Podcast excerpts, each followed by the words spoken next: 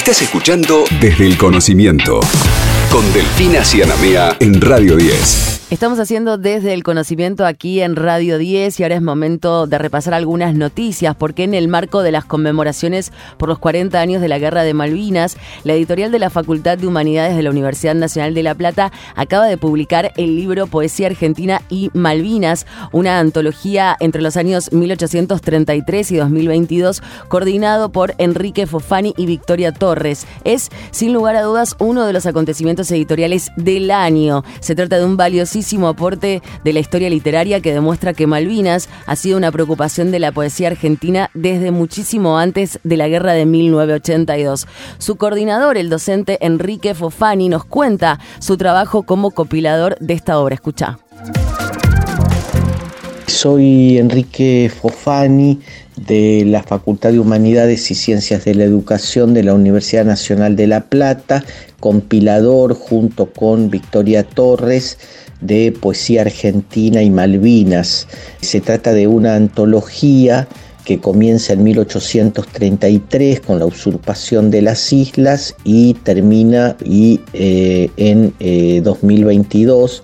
Eh, o sea que va hasta el presente, ¿no? Es una, es una antología que recoge 189 años ¿no es cierto?, de poesía argentina y consta de 98 autores y autoras argentinas.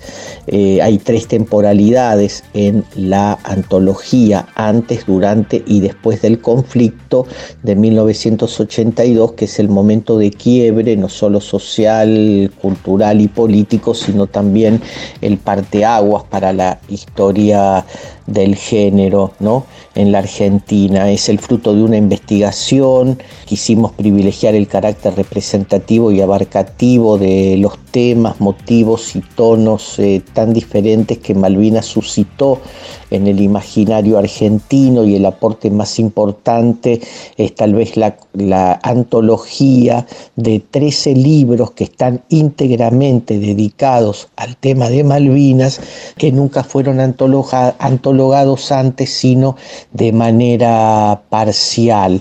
Eh, y digamos lo que la antología quiere eh, hacer fundamentalmente es mostrar el imaginario poético que vertebra eh, la historia argentina.